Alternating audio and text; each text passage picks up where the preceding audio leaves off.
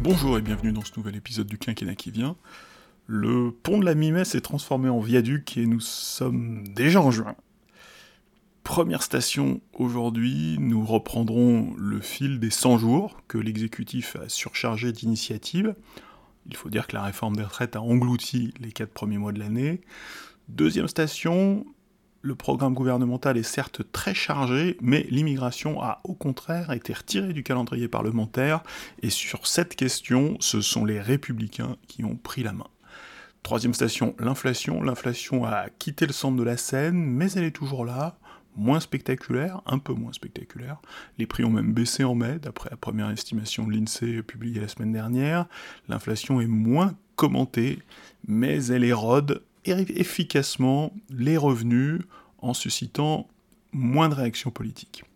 100 jours, immigration, inflation constituent le programme de ce long épisode de la troisième saison du quinquennat qui vient.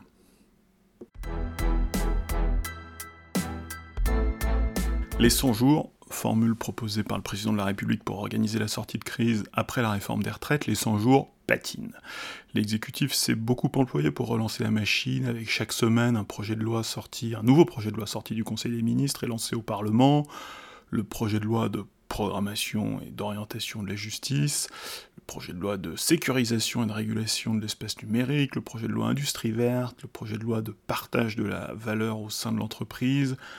Mercredi, il y aura le, le projet de loi France Travail. Et ce train législatif imposant est censé faire la démonstration que la France est gouvernable et que l'exécutif n'est pas entravé. mercredi, d'ailleurs, le, vote solennel du, projet de loi de programmation militaire à l'Assemblée nationale devrait en, attester également. C'est pas un petit projet. Malheureusement, pour l'exécutif, euh, le, train avance de manière très inégale, hein, puisque par exemple les, textes budgétaires, même les textes budgétaires les plus anodins, c'est-à-dire les deux lois de règlement, celle de 2021 qui a déjà échoué l'an dernier, et celle de 2022 euh, qui est un, nouveau texte, les deux lois de règlement, donc des lois qui clôturent simplement les comptes de l'État pour les deux exercices budgétaires 2021 et 2022, n'ont pas été votés, l'exécutif n'a pas réussi à les faire voter aujourd'hui. Euh, par ailleurs, la volonté de tourner la page de l'exécutif se heurte une difficulté, les opposants à la réforme des retraites refusent de tourner la page. Euh, une journée d'action syndicale est prévue aujourd'hui, 6 juin, à l'avant-veille de l'examen de la proposition de loi du groupe Liberté Indépendant Outre-mer et Territoire, le groupe LIOT, qui sera en séance publique jeudi 8 juin. Alors, je dois dire que mon scepticisme grandit et grandit plus encore quand je vois euh, Sophie Binel, nouvelle secrétaire générale de la CGT, donner une interview au JDD sur le thème Le combat des retraites n'est pas terminé, alors que ni l'opposition sociale, l'intersyndicale, ni l'opposition politique ne dessinent une perspective, une issue possible, et d'ailleurs les deux décrets, les deux premiers décrets ont été publiés au journal officiel euh, ce week-end, ce dimanche je crois, et la réforme prendra effet à compter du 1er septembre. Le, discours de, Sophie Binet, alors on pourrait dire, que c'est un, discours qui est censé être mobilisateur, on verra demain, euh, mais c'est surtout un discours qui est déconnecté, euh, complètement déconnecté de la, réalité de la situation politique. Et du côté de l'Assemblée, il est assez étrange de voir ce petit groupe centriste, le LIOT, plus hétéroclite que centriste hein, depuis, depuis le départ et encore plus maintenant, euh, le voir mener ce combat parlementaire jusqu'au bout, et même au-delà du bout, en proposant d'abroger la réforme des retraites promulguée le 14 avril 2023. Même si les, conséquences de l'adoption de ce, ce texte d'abrogation seraient très limité. Euh, les conséquences juridiques seraient même nulles, euh, puisque ce texte ne serait pas voté au, Sénat et, ne pourrait pas franchir euh, les, différentes étapes de la, navette au Parlement.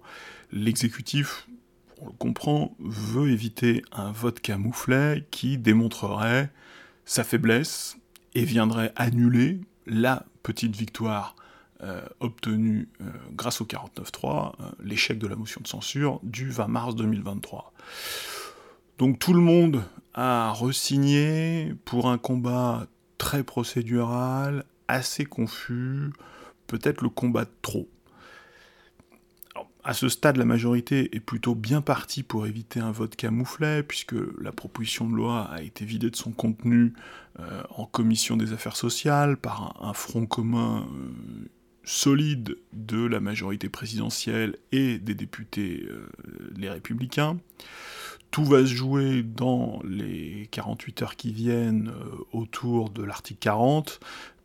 Article 40, euh, pièce fondamentale de la Constitution de 58, qui, depuis 1958, prive les parlementaires de toute initiative ayant des conséquences budgétaires.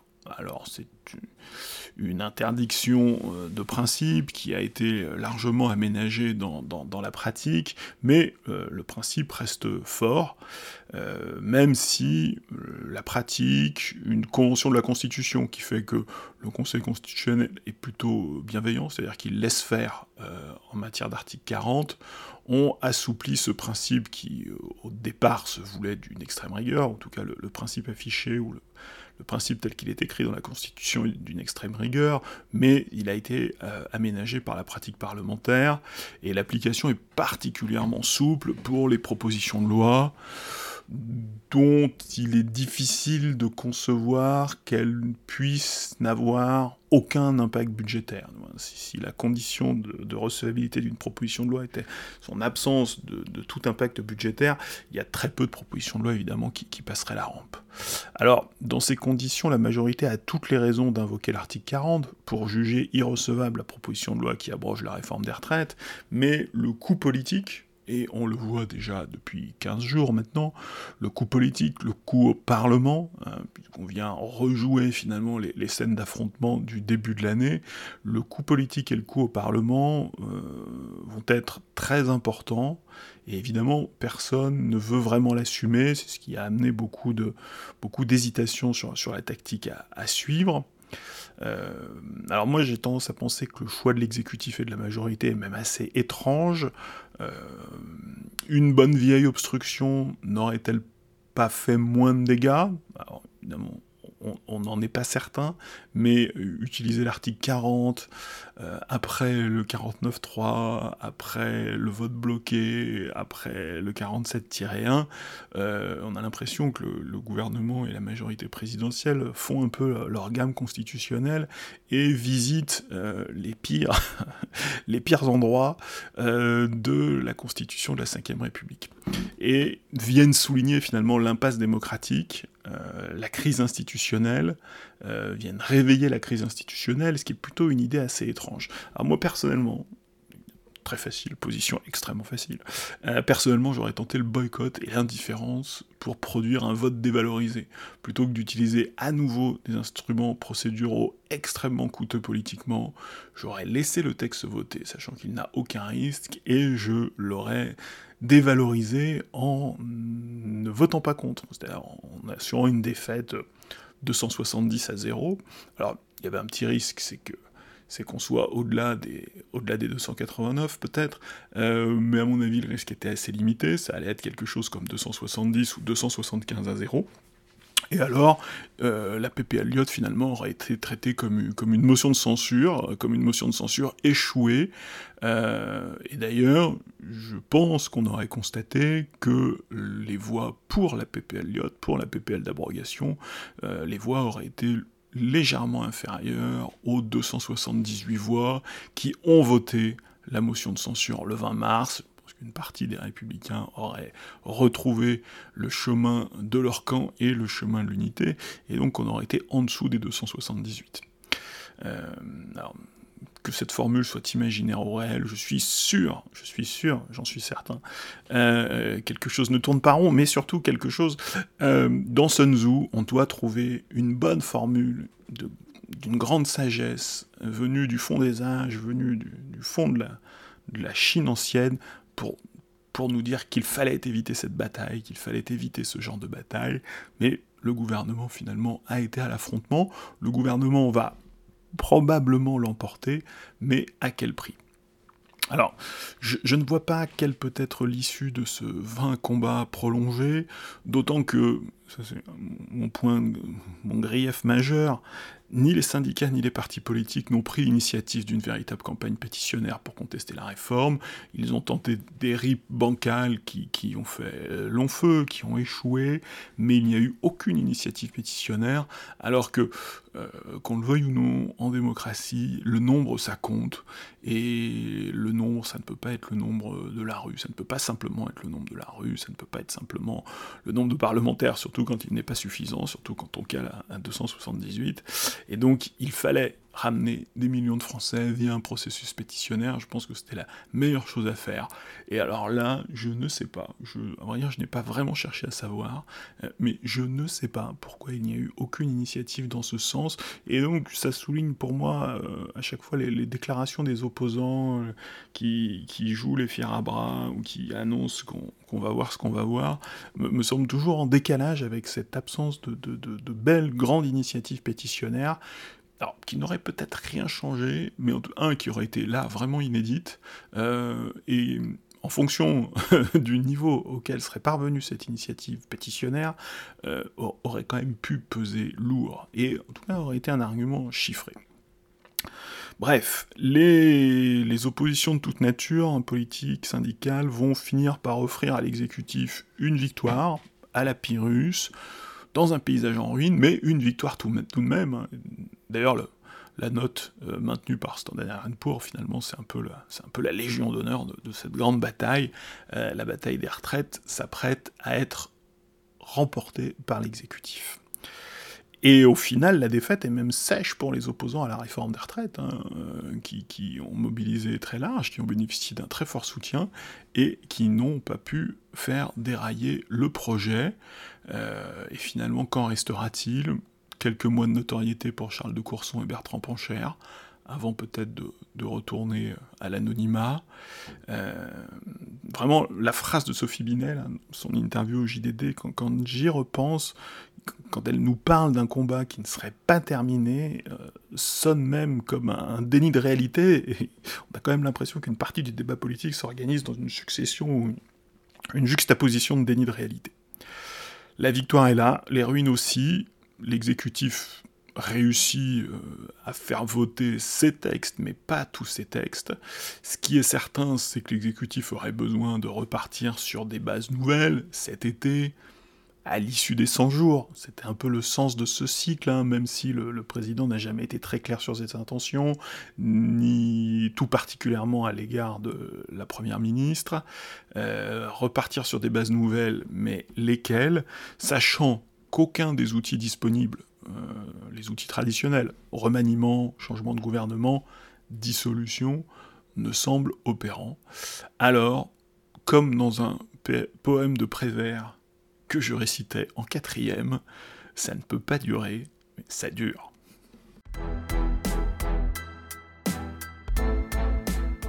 Deuxième station, l'immigration, le réalignement. La direction LR, c'est-à-dire le président du parti, les deux présidents euh, de groupes parlementaires, la direction LR a pris l'initiative euh, spectaculaire, tout est relatif, euh, en tout cas bien ficelé, bien ficelé comme il se doit en, une du journal du dimanche il y a quelques semaines, et pris ainsi la main sur euh, le dossier immigration qui connaissait un, sort euh, à la fois parlementaire et gouvernemental un peu compliqué. Alors sur le volet constitutionnel, LR propose d'élargir le champ du référendum au, droit du séjour et, de l'asile, d'inscrire un principe de dérogation euh, qui vise explicitement le droit conventionnel, le, droit de la Cour européenne des droits de l'homme et, le droit communautaire, hein, celui de l'Union européenne, ses directives et, surtout les décisions de, de, la Cour de justice de Luxembourg. Euh, également d'inscrire dans la Constitution un principe euh, d'assimilation, euh, la possibilité de prévoir des quotas et l'externalisation de l'asile. Alors c'est un texte que, qui est très commenté depuis 15 jours, mais que personne n'a vu, en tout cas pas grand monde n'a vu, qui était jusqu'à peu pas disponible. je, vais faire une petite vérif. Vous m'attendez deux secondes? Le flair, le flair. J'allais dire le flair du lobbyiste. Euh, il est disponible, il est en ligne depuis 15 heures, mais ça fait 15 jours qu'il est annoncé sur le site de l'Assemblée nationale. Il, a été mis en ligne tout à l'heure à 15 heures. Je ne l'ai pas lu. Euh, je, fais une petite pause de quelques secondes, donc je ne l'ai pas lu, mais voilà, on, en connaît les principaux, les principaux éléments, puisqu'ils l'ont présenté très longuement à la presse. Et puis il y a également un projet de loi ordinaire qui, lui non plus, n'est pas en ligne. Vérifie en temps réel il a été déposé aujourd'hui, mais il n'est pas encore en ligne. Euh, l'autre a mis plus d'une semaine à être en ligne, donc j'espère que celui-ci ça ira un peu plus vite.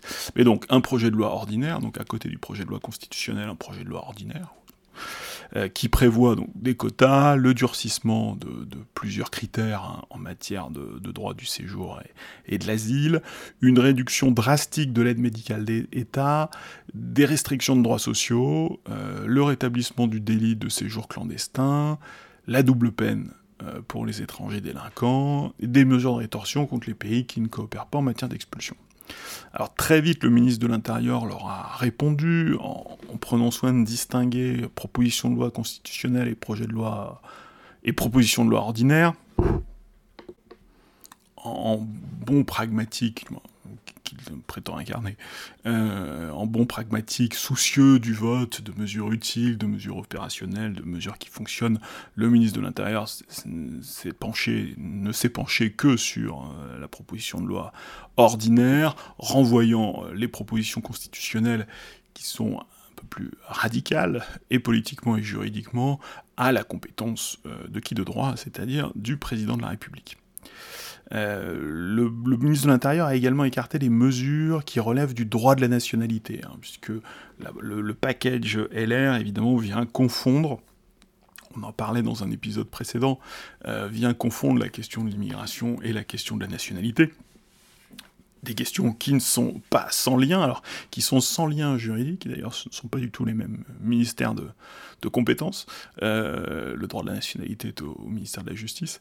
Et, la question du lien entre les deux, en tout cas il n'y a pas de lien mécanique entre les deux, la question du lien entre les deux est évidemment une question politique.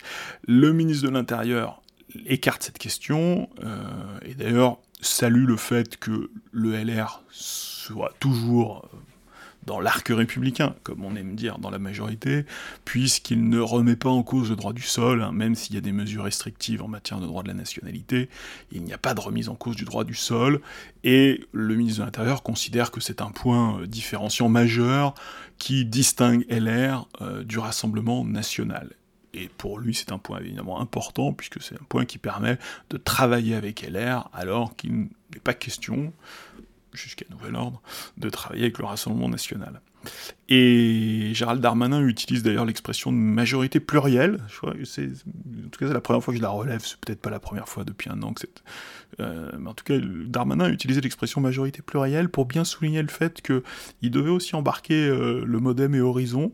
Euh, alors Horizon, on y reviendra à, la toute fin, mais que voilà, le, le dialogue est évidemment multi multipartite et puis le ministre aussi habilement rappelle qu'il a nécessité de travailler avec les centristes du Sénat, et il, évoque même les radicaux. Alors là, je ne sais pas exactement qui ils visent, euh, parce que c'est toujours compliqué. Euh, c'est une notion un peu imprécise, euh, et dans, la géographie politique du Sénat, on n'est pas sûr de savoir exactement qui il désigne. Par contre, c'est plutôt habile de désigner les centristes, hein, puisque, comme je l'avais dit dans un épisode précédent, il euh, n'y a pas de majorité au Sénat sans les centristes, il n'y a pas de majorité LR au Sénat, il y a une majorité LR Union centriste, il y a besoin de centristes pour sortir les textes, et c'est peut-être une des difficultés aussi politiques euh, majeures hein, qui est devant euh, la proposition de loi ordinaire, si on met de côté la proposition de loi constitutionnelle qui n'a pas vocation à être votée rapidement, mais la proposition de loi ordinaire qui pourrait être une base de travail pour le Parlement dès cet été, évidemment il faut qu'elle soit votable par les centristes du Sénat, euh, même si euh, on pourrait considérer que le, vote du Sénat n'est peut-être pas indispensable. Mais n'extrapolons pas trop. Euh, alors, en stoppant l'examen du projet de loi Darmanin, euh, je considère que l'exécutif a fait l'erreur de placer le débat dans un univers parallèle où tout est possible. Et donc, bah, LR s'en est emparé et a fait un exercice d'imagination, plutôt que de partir du texte du gouvernement et d'essayer de l'améliorer dans le cadre euh, un peu contraignant de la procédure parlementaire avec un allié, centriste indispensable. Bah, là, LR a, pu, LR a pu se faire plaisir. Olivier Marlex, euh, tout en finesse, a même été jusqu'à dire que le plan était à prendre ou à laisser, euh, ce qui nous rappelle toujours que pour faire du parlementarisme et de la négociation parlementaire, je voudrais que tout, le monde a un petit peu de, retard sur, ce qui, sur, sur, sur, la réalité de cette chose-là, euh, sur, la, sur la réalité parlementaire. Euh, sachant qu'à l'Assemblée, alors évidemment que les 60 députés LR sont, sont nécessaires, mais euh, ils sont nécessaires pour trouver une majorité sur cette question, mais ils ne sont pas moins nécessaires que les 80 députés Horizon et Modem, ou que l'aile gauche, alors, dont le poids euh, reste à déterminer, euh, l'aile gauche du groupe Renaissance. Hein. l'aile gauche du groupe Renaissance qui a fait l'objet de beaucoup de commentaires, autour notamment, alors, sa figure de proue, en tout cas sa, figure identifiée, c'est Sacha Houlier, le président de la, la commission des lois euh, de l'Assemblée nationale, euh, marcheur historique, euh, qui, sur le texte, en tout cas, a régulièrement été ciblé par les LR comme étant peut-être même le problème, finalement, le, problème du dossier immigration. Et au Sénat, il n'y a pas de majorité LR, 145 hein, sénateurs sur 348. Il faut donc le soutien ou l'abstention le soutien quand même euh, du centre, hein. les 50 sénateurs de l'Union centriste, et puis après, comme le disait Darmanin, il y a les radicaux, alors c'est pas très précis les radicaux, c'est aussi, il y a les indépendants, il y a les démocrates, il y a les progressistes, bref, il y a, un centre très large euh, qui n'est pas forcément, qui n'est pas dans la majorité, hein. l'Union centriste est dans la majorité avec LR, il y a d'autres groupes centristes, euh, les radicaux, et puis ensuite les groupes de gauche, où là évidemment il n'y a pas de, il n'y a sans doute aucune passerelle possible pour un texte sur l'immigration.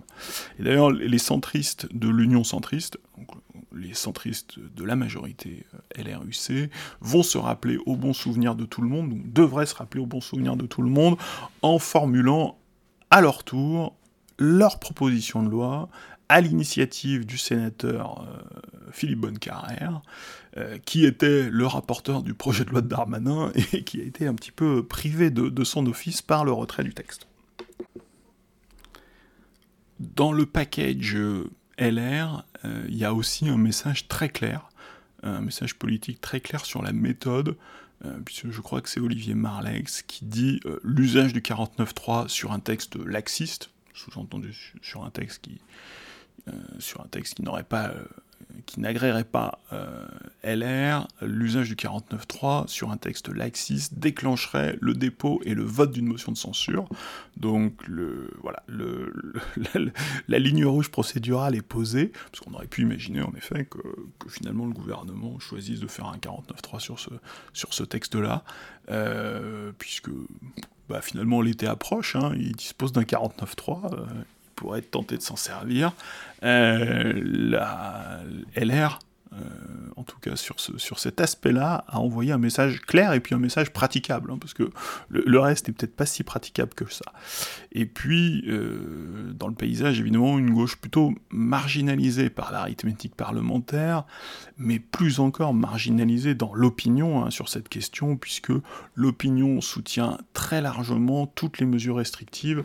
On avait vu euh, dans un épisode précédent un, sondage, je ne sais plus quel institut, mais c'était un sondage euh, disséqué par la Fondation Jean Jaurès, je crois que c'est un sondage BVA, euh, qui, où l'opinion soutenait très majoritairement les mesures d'Armanin, euh, parfois à 80%, y compris avec des bons scores à gauche, et en fait l'opinion soutient de la même façon les mesures du paquet LR, l'opinion au final soutient à peu près toutes les mesures qui sont restrictives trouvent un soutien très large dans l'opinion, et ça c'est un aspect de l'équation pour la gauche qui est assez compliqué. Alors en contrepoint, euh, le monde, le journal, le monde, c'est un peu braqué en, plusieurs temps, et c'était assez intéressant, c'est assez intéressant. Notamment il a publié une étrange tribune d'un haut fonctionnaire qui dénonce la dérive de LR et la fin du consensus français sur l'immigration. Alors, dénoncer la, dérive de LR dans les colonnes du Monde, c'est tout à fait banal, attendu. Par contre, parler de la fin du consensus français sur l'immigration, c'est très étonnant parce que, en fait, euh, l'existence de ce consensus français sur l'immigration, euh, personnellement, moi, m'avait complètement échappé. Je suis tombé de ma chaise. Pas tout à fait. Euh, j'aurais pu tomber de ma chaise en, lisant Le Monde, à la surprise de découvrir l'existence d'un consensus français sur le sujet le moins consensuel, et, surtout sur le sujet où il y a le plus grand décalage entre euh, le consensus central, le consensus des politiques, euh, et l'opinion. Euh, alors, on peut appeler consensus français une espèce de couteau sans manche auquel il manque la lame, qui sert de politique migratoire à la France depuis quelques dizaines d'années. Euh, par exemple, le, consensus français, entre guillemets, qui, a produit la, loi Colomb. Alors, la loi Colomb, c'est l'exemple même du texte, évidemment, rituellement dénoncé à gauche, comme une régression, mais avec une prise sur le réel, sur la réalité des flux migratoires, extrêmement faible, hein, puisque ce sont des, les lois d'équilibre. Alors en effet, c'est peut-être ça que c'est peut-être ça qu'il faut appeler sous le nom qu'il faut désigner sous le nom de, consensus français, mais des, lois qui d'équilibre qui ont surtout comme point commun d'avoir une, prise sur le réel extrêmement faible. Et la réalité, ce sont euh, les flux entrants importants hein, depuis le début du siècle et des flux sortants. Alors eux, à l'inverse, extrêmement faibles. Hein. Le ministre de la Justice expliquait encore combien il était récemment, combien il était difficile de faire appliquer euh, les obligations de, quitter le territoire français. Consensus français euh, très particulier, puisque c'est un consensus français qui, a produit 10 euh, millions de voix pour Le Pen et Zemmour au premier tour de la présidentielle. Alors, je vois, évidemment, je, comprends ce que veut dire ce, haut fonctionnaire euh, dans, cette tribune. Euh, il est certain que LR s'éloigne un peu du centre droit pour pivoter à droite. Mais là encore, l'élément n'est peut-être pas si nouveau que ça. Le, volet européen du paquet immigration est, frappant, hein. ça c'est la part, sur la partie constitutionnelle, hein, la, dénonciation de la jurisprudence de la Cour européenne des droits de l'homme, mais ça, ça n'est pas nouveau. cette approche, elle a été rodée à minima dès la primaire de la droite, avant la dernière présidentielle, et sur les mesures législatives, sur les mesures constitutionnelles, les choses maturent depuis un moment. Par exemple, moi je me souviens euh, du livre de Patrick Stefanini, euh, gros livre-programme. Patrick Stefanini, euh, à la fois éminence grise, organisateur, etc., mais qui a aussi été haut fonctionnaire du ministère de l'Intérieur. Peut-être qu'il n'a pas écrit son livre, peut-être que ce, des fonctionnaires du ministère de l'Intérieur qui, l'ont alimenté pour écrire ce livre, mais un, gros livre qui s'appelle euh, Immigration, ces réalités qu'on nous cache, et qui était la base du programme de Valérie Pécresse. Euh, et en tout cas, dans les dernières années, on pourrait peut-être l'étudier plus finement, mais euh, j'ai vraiment l'impression que la, critique des contraintes de l'état de droit, qui a toujours été très vive dans la droite intellectuelle, euh, c'est finalement l'héritage qu'a ramassé Zemmour avant de lancer sa candidature, qu'on peut retrouver dans, les colonnes du Figaro, euh, évidemment euh, dans Valeurs Actuelles, évidemment sur CNews. Mais jusqu'à présent, c'est vrai que jusqu'à peu, elle était sans conséquences politiques. C'est-à-dire qu'il y avait un discours radical. Puis bon, par la force des choses aussi, hein, la droite est loin du pouvoir maintenant depuis, depuis 10 ans il y avait eu un petit peu de radicalisation dans la dernière partie du quinquennat Sarkozy, notamment sur la nationalité, hein, la, fameuse, euh, je crois que c'est la circulaire Guéant euh, sur, euh, sur séjour et nationalité. Non, la, circulaire Guéant portait sur l'immigration étudiante. justement, ce que, ce, que souligne l'auteur de la Tribune du Monde, c'est bien, euh, bah, jusqu'à présent, il y avait un consensus pour dire que l'immigration étudiante, c'était bien, ça faisait partie du rayonnement de la France. Et là, ils sont un, tournant. Euh, qui est très léger dans le texte d'Armanin de mémoire, évidemment, qui est beaucoup plus, beaucoup plus marqué dans le discours de la droite. Euh, mais voilà, le, en tout cas, un certain décalage entre la critique intellectuelle assez forte à droite maintenant depuis assez longtemps, qui pouvait sembler marginale, et cette marge finalement a gagné le centre et vient structurer le, cœur du débat politique. LR donc sort du bois, mais sort du bois quand même à contre-temps, hein, à un moment où le parti est alors même s'il est central, même s'il peut se griser de sa, son importance dans la situation politique, euh, notamment à l'Assemblée, et puis cette position de force au Sénat. Euh, ce matin, un éditorialiste à la radio annonçait que LR est triomphé des sénatoriales en septembre. Euh, bon, malgré ces, positions éminentes, euh, le parti est quand même au bord de la marginalisation politique. Il vient de faire deux micro-candidatures à la présidentielle, euh, qui est l'élection cardinale de ces institutions que, la droite est, censée vénérer, dompter et dominer. et pour LR, le parti le pari est plutôt risqué. et alors, c'est un drôle de chemin pour travailler à un accord politique avec l'exécutif. Euh, la surenchère à droite, alors même si, euh, pour des raisons, sans doute pour des raisons stratégiques de fond et aussi pour des raisons tactiques et de, tactique à l'intérieur du gouvernement, Darmanin s'est montré très réceptif.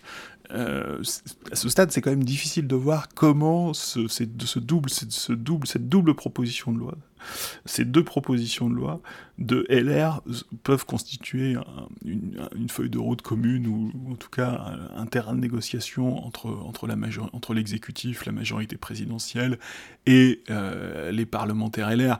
Ces deux textes sont plutôt faits pour que LR soit un jour le partenaire mineur, comme on dit dans, dans, les pays qui ont des traditions de coalition, le, partenaire mineur, junior, euh, d'une coalition des droites en, en 2027, ou un peu plus tôt en cas de dissolution.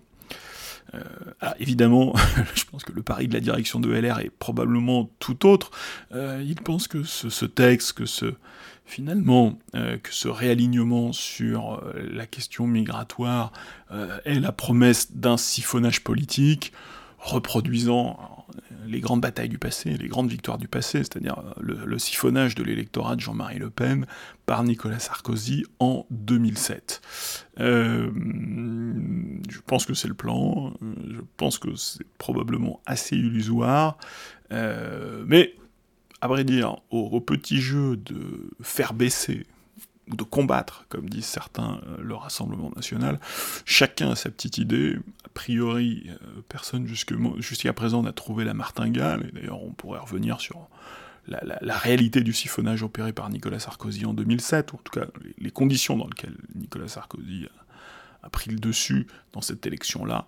Euh, c'est un sujet important, il faudra y revenir, mais sur ce, sur ce point. Alors, hasard ou coïncidence, euh, on parle de réalignement, il faut aller au bout du réalignement, et je pense que ça, ce texte pourrait faire horreur à, notre auteur du monde, c'est que Édouard Philippe donne cette semaine, je crois que l'Express sort le jeudi, mais le, texte est sorti un peu avant, euh, dès aujourd'hui, Édouard Philippe donne cette semaine à l'Express une longue interview sur l'immigration, dans laquelle, manifestement, je l'ai lu en diagonale, euh, dans laquelle manifestement il s'éloigne lui aussi euh, de ce faux consensus central, alors qui, a tout d'un consensus, mais qui est faussement consensuel, puisqu'il ne fait absolument pas consensus dans le pays.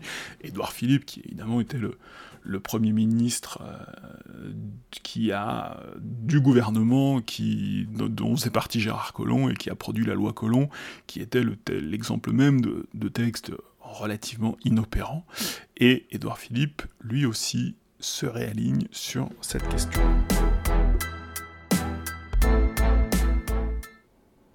Troisième station, on n'en a pas fini avec l'inflation. Euh, l'inflation s'est installée dans la, vie de tous les jours, dans la vie économique, euh, des, des, individus, des entreprises évidemment. Mais je trouve qu'elle ne s'est pas installée complètement dans le débat politique. Alors, surtout, elle a été un peu centrale au cours de l'année 2022, question du, pouvoir d'achat finalement, euh, mais euh, avec le, tassement, le, léger tassement, euh, le, sujet a un peu disparu avec à la mesure du, reflux du prix de l'énergie, hein, puisqu'il y a eu un effet de, choc hein, avec l'explosion du prix de l'énergie, un moment un peu impressionnant, un moment de sidération, une attention qui s'est reportée finalement depuis le début de l'année sur l'inflation alimentaire, inflation extrêmement sensible, à laquelle euh, le gouvernement a, répondu par euh, ce qu'il a appelé le, trimestre anti-inflation. Alors, il y a beaucoup d'ironie contre le trimestre anti-inflation, hein, que certains là aussi pourraient considérer comme, un couteau sans manche auquel il manquerait la lame, mais avec lequel je serais moins dur, puisque les, les, distributeurs ont plutôt contribué, et évidemment pour un gouvernement qui n'envisageait pas de bloquer les prix, et on sait que le blocage des prix, c'est plutôt euh, la route de la pénurie en général, euh, qui n'envisageait pas non plus euh, une grande baisse de la TVA, celle que propose le Rassemblement national. Le trimestre anti-inflation peut être un peu agaçant, parce qu'évidemment le gouvernement essaye de nous le survendre comme une grande performance, était plutôt une opération habile.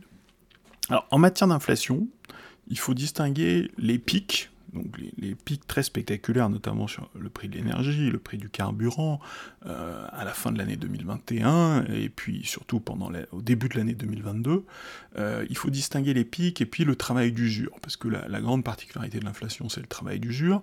Les pics frappent l'opinion, euh, déclenchent des réponses politiques d'urgence.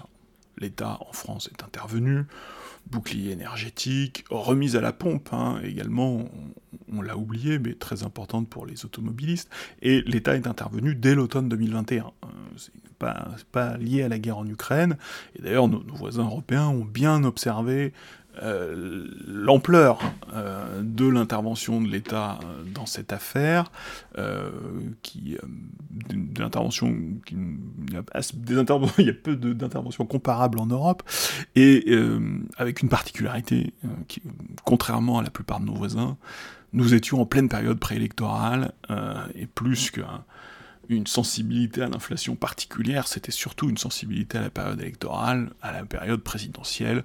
Euh, le gouvernement a été extrêmement réactif euh, à la fin de l'année 2021 euh, pour aborder la présidentielle, pour éviter d'aborder la présidentielle dans, des conditions trop difficiles.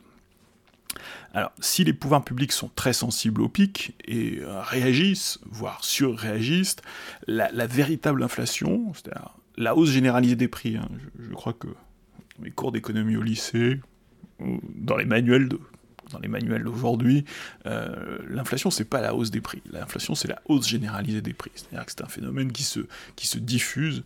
Euh, finalement, un choc inflationniste, quand il est limité, quand il ne se diffuse pas, ça n'est pas de l'inflation. L'inflation c'est vraiment un phénomène généralisé et qui se joue dans le temps avec sa diffusion, hein, parce que les hausses des prix entraînent les hausses des prix, euh, et ce qu'on appelle des effets de second tour.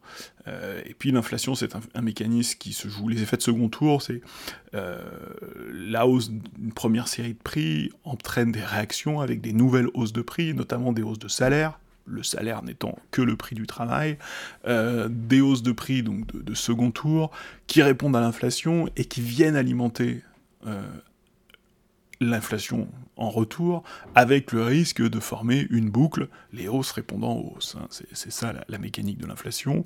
Euh, et puis le risque étant que l'inflation érode euh, les revenus fixes et crée des transferts de revenus, crée des transferts de richesses qui sont subis, hein, qui sont créés par l'inflation, et donc qui se font au détriment de certains acteurs, avec des gagnants et des perdants. Alors, tout d'abord, sur les statistiques, euh, maintenant, euh, j'ai daté de juillet 2000, 21, donc on, va bientôt approcher de la, deuxième année d'inflation, je trouve quand même que même statistiquement on a du mal à se représenter l'inflation.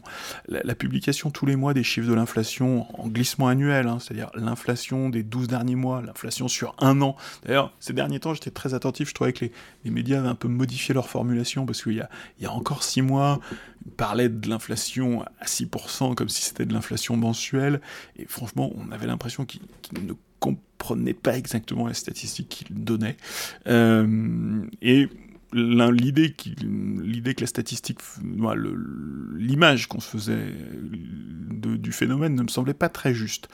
Euh, dans un premier temps, la statistique en glissement annuel, euh, elle peut être trompeuse et accréditer un peu une panique politique, alimenter même une panique politique. Quand tous les mois on vous annonce 6% d'inflation, euh, comme si c'était 6% mensuel, euh, alors qu'on décrit finalement plusieurs fois le même phénomène, hein, puisque l'inflation en glissement annuel, euh, les, 6% d'aujourd'hui, c'est les 5,8 du mois d'avant.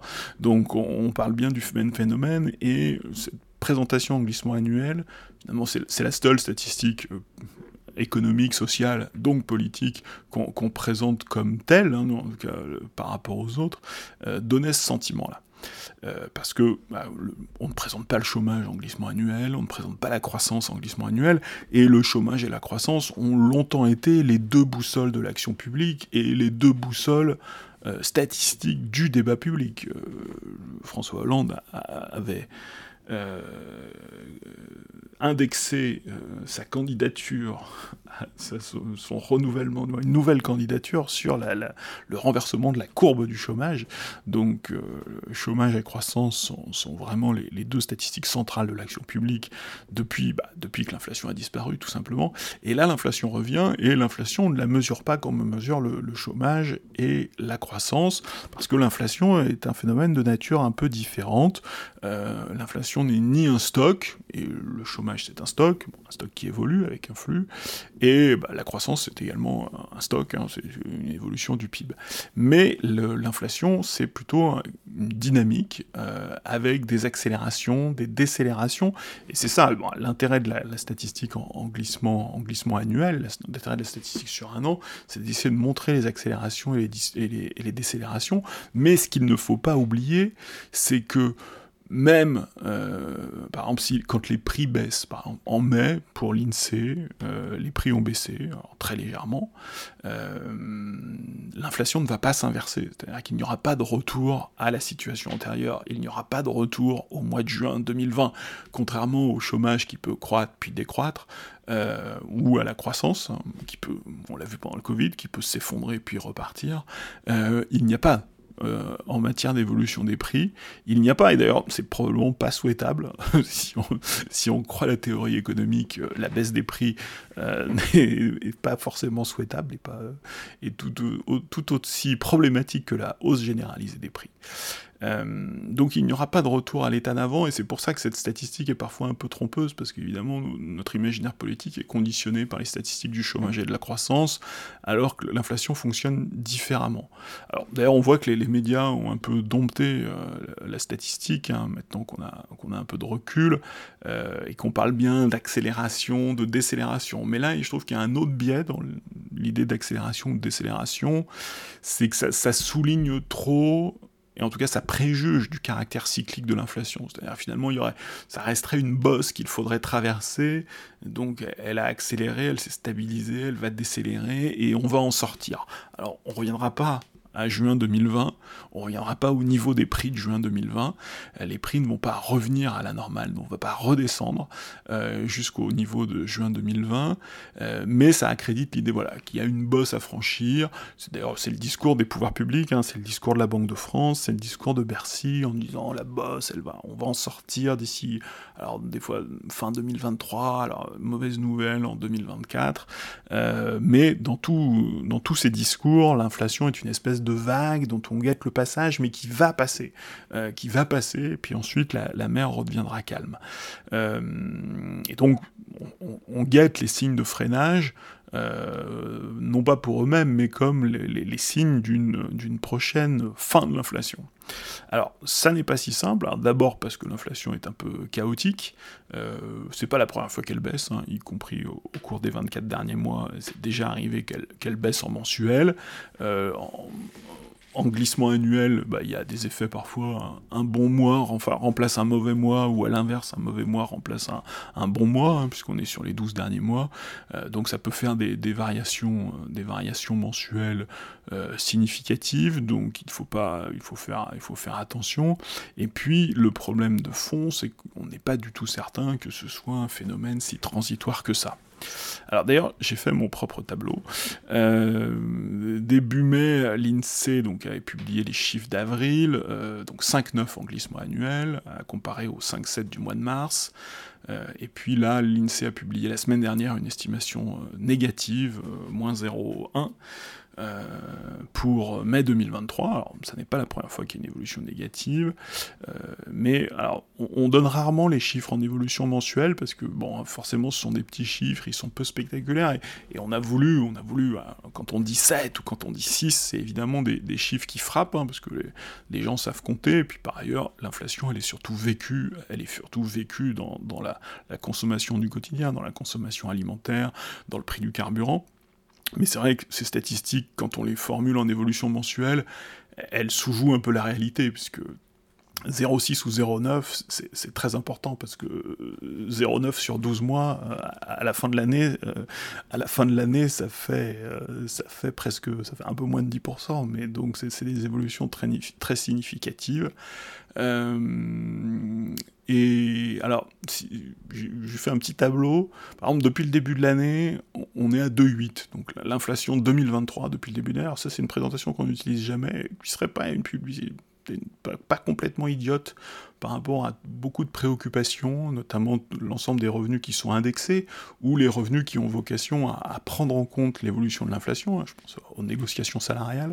Donc depuis le début de l'année, on était à 2,9 le mois dernier, mais puisque l'INSEE a annoncé moins 0,1, on est retombé à, 2,8, euh, sachant que sur 2022, l'année 2022, euh, en termes d'inflation, c'est une année à 5,7, 5,7. Euh, Et si on remonte à août 2021, euh, le point de départ de, la crise inflationniste, j'ai pris août 2021 comme point de départ, on, avait, on, avait atteint 10% d'inflation. Euh, le mois dernier, et puis finalement avec le, petit recul de mai, bah, évidemment on serait à 9,90, mais voilà, l'inflation finalement depuis le début de la crise, et ça forcément quand on donne 5,7 ou 5,6, on rate aussi l'effet cumulé, c'est-à-dire que depuis le début de la crise, depuis que l'inflation a, finalement atteint ce stade des, deux euh, à, l'été 2021, hein, puisque 2 c'est c'est considéré comme l'inflation faible, c'est l'espèce d'inflation, c'est l'inflation du mandat de la Banque Centrale Européenne. Euh, bah, on n'est pas totalement sûr que 2 soit peut-être pas trop fort ou trop faible, euh, ça, mériterait une autre discussion, mais au, mois d'août 2021, euh, l'inflation en glissement annuel avait dépassé les deux, alors elle avait retombé en septembre, mais ensuite elle s'était installée au-dessus des deux, euh, c'était le, début de l'épisode inflationniste, et donc depuis août 2021, on a accumulé 10%. 10% sur l'ensemble des prix, évidemment, avec des variations. Et comme je disais tout à l'heure, contrairement à la statistique du chômage, il n'y aura pas de machine arrière. Euh, certains prix sont très volatiles. Hein. le prix du carburant, il monte, il redescend, mais il ne redescend pas non plus au, montant où il était avant le début de la, hausse.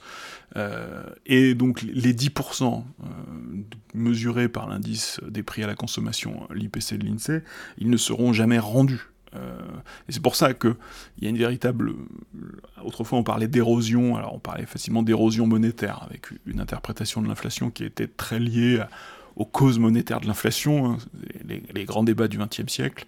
Euh, mais l'image de l'érosion, je trouve, est assez juste parce que c'est vraiment un, phénomène où voilà, l'érosion, c'est pas un phénomène, c'est un phénomène irréversible.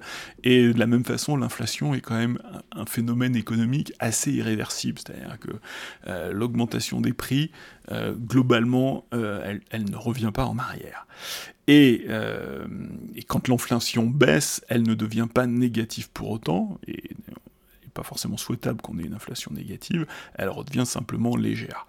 Et les revenus qui, dans un épisode inflationniste, n'ont pas été indexés ou ont été sous-indexés, auront perdu. Euh, et donc, dans, un, épisode inflationniste, il y a des perdants. Il y a des perdants, ce qui fait que l'inflation est un phénomène conflictuel. Par exemple, par rapport au, chômage, on est face à un phénomène économique conflictuel. Dans le chômage, il n'y a que des perdants, mais il n'y a pas de gagnants. Euh, certains économistes vont être un peu vicieux, ils vont imaginer qu'il y a des gagnants dans le chômage, mais euh, dans le chômage, il n'y a que des perdants. Dans l'inflation, c'est plutôt euh, un phénomène conflictuel qui fait des gagnants et des perdants, qui déplace des revenus, qui déplace de la valeur, qui, voilà, qui via les mécanismes de prix, qui fait des gagnants et des perdants. Alors beaucoup de ces gagnants sont à l'extérieur du pays, hein. ce sont les bénéficiaires de la facture extérieure. Hein. Il y a une partie de la richesse française qui est partie hein, pour faire le, chèque extérieur pour payer l'énergie, les matières premières, les biens agricoles, euh, les frais de transport, donc une facture extérieure importante. Facture aggravée par la hausse du dollar, hein. une petite variable qu'on oublie quand même souvent de mentionner. Euh, le niveau euro-dollar, évidemment, joue aussi sur la facture extérieure. Alors, on n'a pas une prise folle sur le niveau euro-dollar, ça mériterait, ça méritera un jour une petite discussion, euh, mais le, voilà, une facture extérieure assez élevée, et d'autant plus élevée que l'euro est plutôt faible par rapport au dollar. Et donc ça, ce sont pour les gagnants externes, mais il y a aussi des gagnants en interne. Euh, en fonction de la capacité, et finalement ce qui va être décisif, c'est la capacité des uns et des autres à protéger leurs revenus. Euh, dans une période d'inflation, l'enjeu c'est de réussir à protéger son revenu, euh, que ce soit des salaires, des prix, donc protéger son taux de marge, ou même des loyers. Hein. Cette semaine, l'Assemblée a, débattu d'un plafond d'évolution des loyers. Euh, voilà, l'ensemble des revenus sont évidemment euh, attaqués par l'inflation et chacun va vouloir protéger son revenu, que ce soit un salaire, un prix ou un loyer. Alors s'il y a conflit, la question devient très vite politique, hein, puisque l'État est pris à partie, pris à partie comme, comme arbitre, euh, pas toujours très neutre, mais comme arbitre.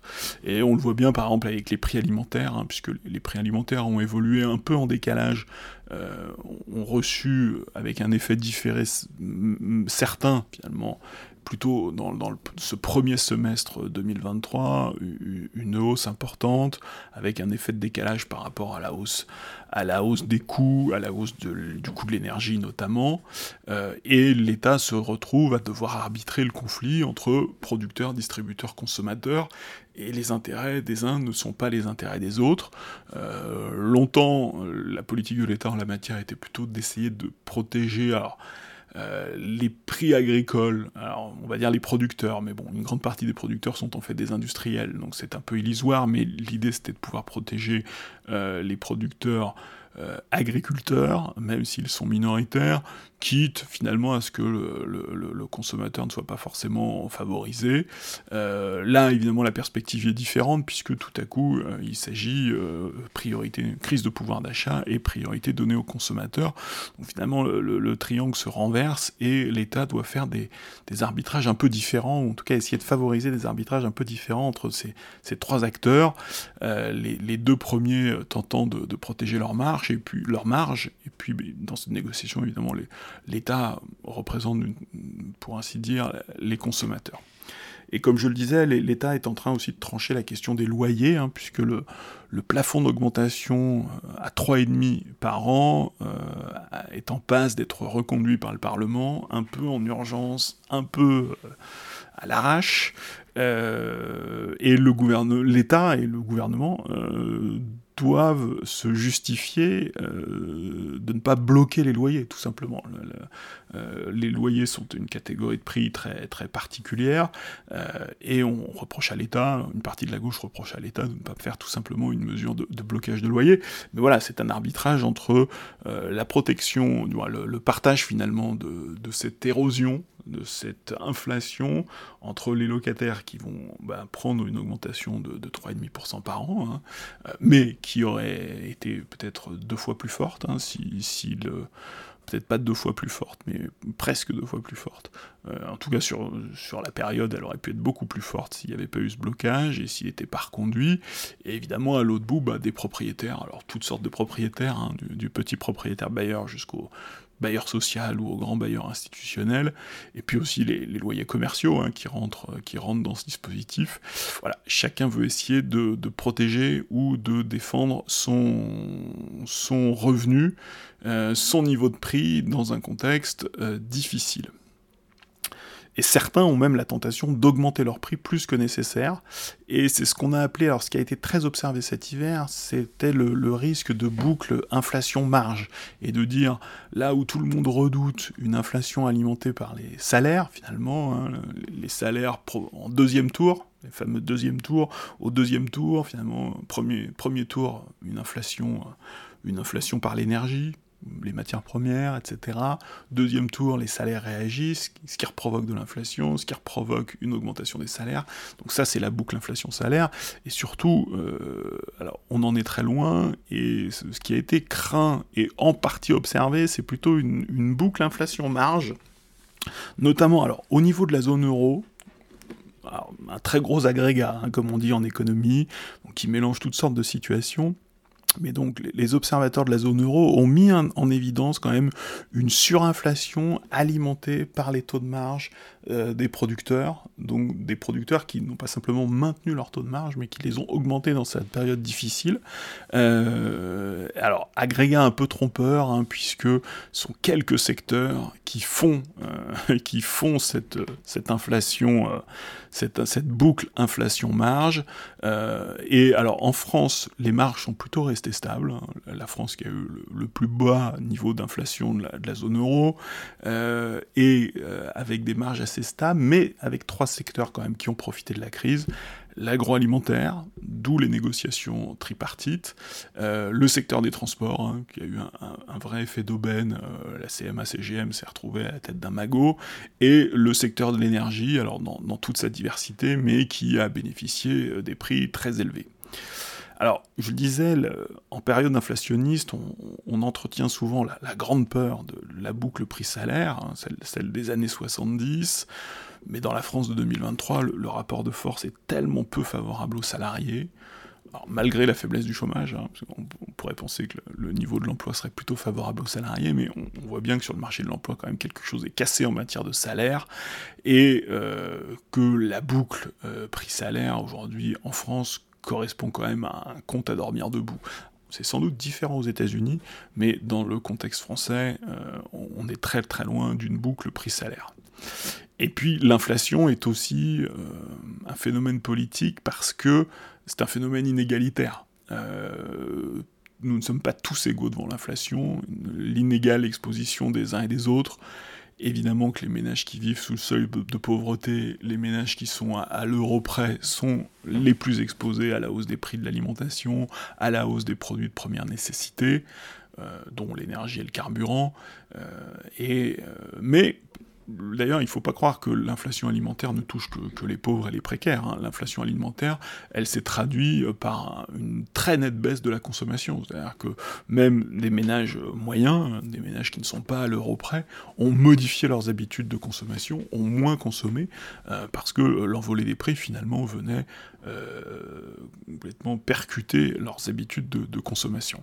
Donc tout le monde a été concerné, mais il est euh, évident que l'inflation est plus critique pour euh, les précaires, qui s'enfoncent un peu plus dans la précarité, et pour les gens, alors elle est sans doute symboliquement et économiquement plus, la plus critique pour les gens qui sont euh, juste, euh, qui se tiennent la tête hors de l'eau, euh, et qui, pour qui, évidemment, une augmentation significative des prix alimentaires, ou des prix de l'énergie, ou des prix du transport, vient leur mettre la tête sous l'eau, et c'est évidemment la situation la, plus, la plus difficile socialement.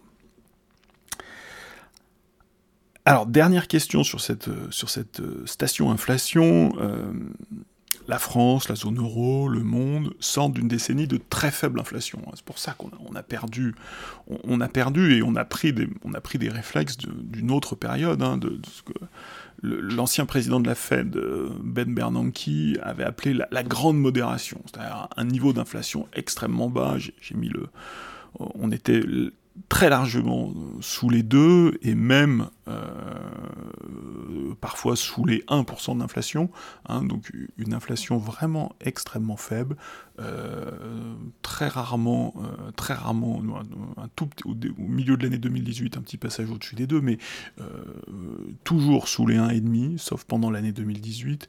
Et encore, le schéma de l'INSEE que je commente est centré sur 2017, qui est déjà plutôt un niveau haut. Hein, dans la période précédente, on, est sur des niveaux encore plus bas. Alors la question qui se pose euh, au pouvoir public, aux citoyens, c'est est-ce qu'on ne serait pas en train de changer de régime d'inflation? C'est la fameuse question, est-ce qu'il va y avoir un retour à la normale? Est-ce qu'on va revenir à ce 2 euh, La Banque de France nous le promet, Bercy nous le promet, la BCE aussi, de manière un peu plus alambiquée. Euh, mais euh, face à cette promesse du retour à, la normale, il y a quand même beaucoup de facteurs de long terme qui peuvent faire penser que nous sommes face à un changement de régime d'inflation. D'abord, il y a l'évolution démographique du monde, et c'est un phénomène moi, qui, me surprend toujours, mais c'est le, vieillissement de la population chinoise. On, a longtemps grandi face à cette explosion démographique chinoise, et le, mouvement est tout aussi brutal dans l'autre sens, puisque la Chine vieillit. La Chine vieillit à une vitesse grand V. Hein, la, politique de l'enfant unique a, extrêmement bien marché, et, donc la, la démographie chinoise est particulièrement inquiétante, et donc la démographie chinoise ne va pas pouvoir reproduire les conditions qu'on a connues, hein, puisque la, grande modération, euh, la grande modération de l'inflation euh, depuis le, début du siècle, c'est d'abord une grande modération qui est produite par la main d'œuvre chinoise. Euh, deuxième facteur, la démondialisation ou la régionalisation des chaînes de production. le Covid puis la guerre en Ukraine, nous ont fait sortir définitivement de la mondialisation heureuse. Euh, tout le monde est très sensible euh, à la aux relocalisations, au phénomène de démondialisation ou de régionalisation, si on, si on veut être positif. Troisième facteur, l'importance des investissements pour financer la décarbonation. Euh, forcément, ça va tirer, ces investissements, il va falloir les faire, il va falloir les financer, euh, et ce sont des investissements qui viennent en plus, euh, donc qui vont, qui vont coûter, qui vont faire monter le prix de l'énergie aussi accessoirement, et puis la montée de la rareté, hein, puisqu'on beaucoup d'indicateurs laissent penser qu'on rentre progressivement dans ce, dans ce monde de la rareté, que ce soit sur, sur les métaux stratégiques ou, même sur certaines matières premières euh, tout à fait ordinaires. D'ailleurs, le climat présente un double risque inflationniste, hein. à la fois le coût des investissements nécessaires à la transition, euh, surtout si tout le monde le fait en même temps et, tout le monde s'apprête à le faire plus ou moins en même temps. Donc ça, c'est un facteur inflationniste. Euh, il va falloir financer cette transition.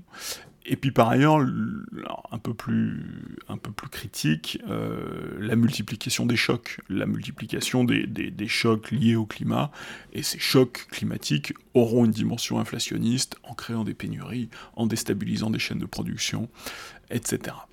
Euh, alors, la, crise du Covid et la guerre en Ukraine ne sont pas à l'origine de ce changement de régime. Euh, ces deux grands événements euh, ont probablement accéléré et dévoilé le changement de régime, mais le changement de régime d'inflation, la, démographie chinoise, un facteur extrêmement lourd, était évidemment inscrite bien avant et n'est pas dépendante de la crise du Covid ni de la guerre en Ukraine.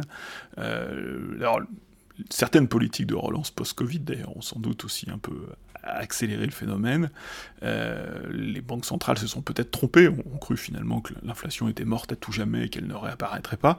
Euh, il y a peut-être eu des erreurs de fait, hein, même si c'est encore un débat, les Américains en, débattent abondamment, puisque c'est la, Banque fédérale américaine qui est la, plus exposée à, la critique en la matière.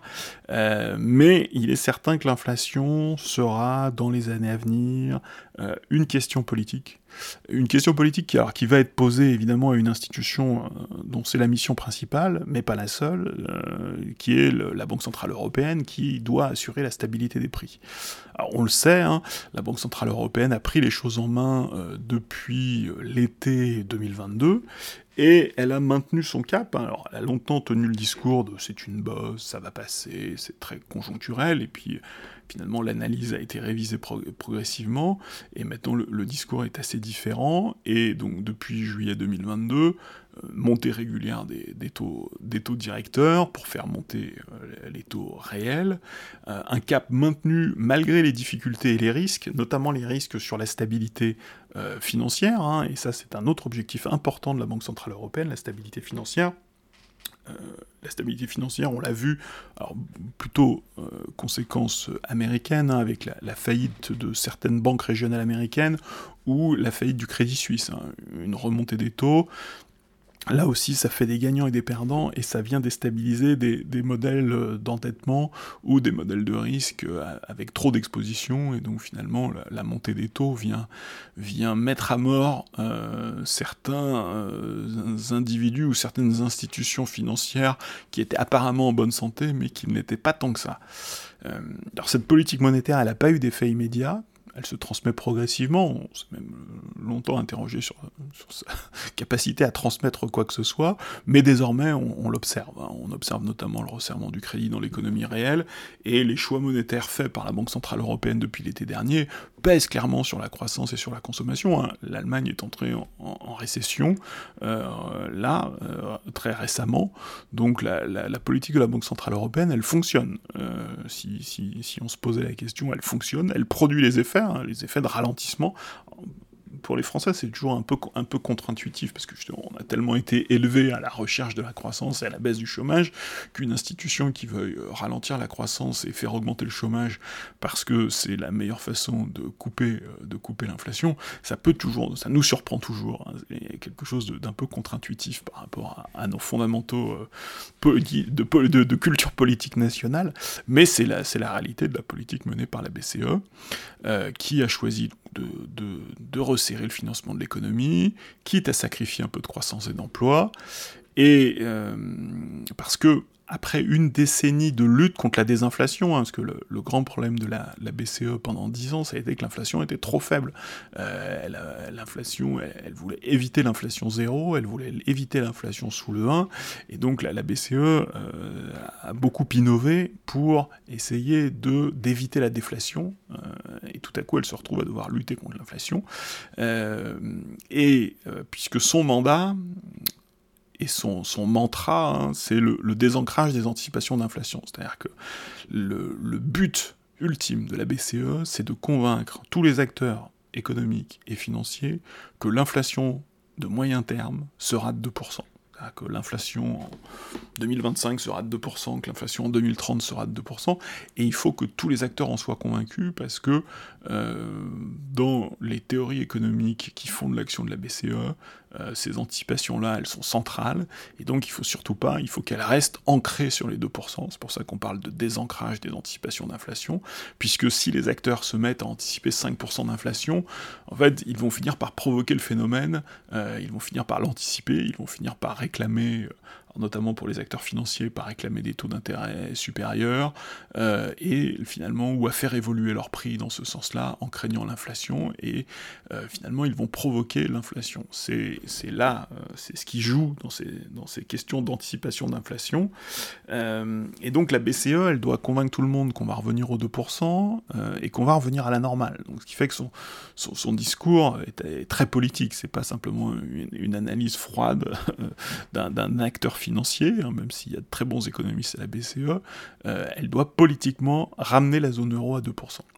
Et le grand risque, et ce sera mon dernier point ce long épisode, le grand risque, euh, ce serait de poursuivre la quête de l'inflation à 2,0, à 2%, 2% euh, alors que, comme on vient de le voir, plein de facteurs structurants, démographie chinoise, démondialisation, transition énergétique font que les 2% ne sont peut-être pas notre avenir, et peut-être que le, fonctionnement normal de la zone euro à l'avenir, ce sera 4 ou 5. Et le danger, ce serait, il y a un danger euh, politique et économique à ce que finalement bah, la BCE se tienne rigide, de manière un peu rigide à son mandat, qui lui dit non, il faut revenir aux deux, et si bah, l'économie réelle de son côté, pour tout un tas de raisons structurantes, tire vers 4 ou 5, la BCE va devoir, euh, va devoir euh, idéalement prendre en compte cette situation, mais surtout va risquer de, de courir après un objectif inatteignable et de mener des politiques monétaires trop restrictives, euh, de mener la mauvaise politique monétaire au mauvais moment. Et ça, c'est un risque réel parce que l'histoire de la politique monétaire, l'histoire de la monnaie est remplie de ce type d'erreurs et elles sont parfois très lourdes de conséquences. Euh, c'est sur cette perspective extrêmement positive, je crois crois pas qu'il y ait une réunion de la BCE jeudi. Euh, mais voilà, il faut, il faut regarder à la fois le, très court terme de ces histoires d'inflation hein, qui, qui, nous sautonnaient euh, on pousse la porte d'un magasin, et en même temps aussi lever le nez pour voir les questions de la BCE euh, et les risques euh, auxquels nous sommes exposés au niveau macro, au niveau de la zone euro. Il me reste à vous souhaiter une bonne semaine. Euh, je vous donne rendez-vous la semaine prochaine, sans faute, pour un nouvel épisode du Quinquennat qui vient.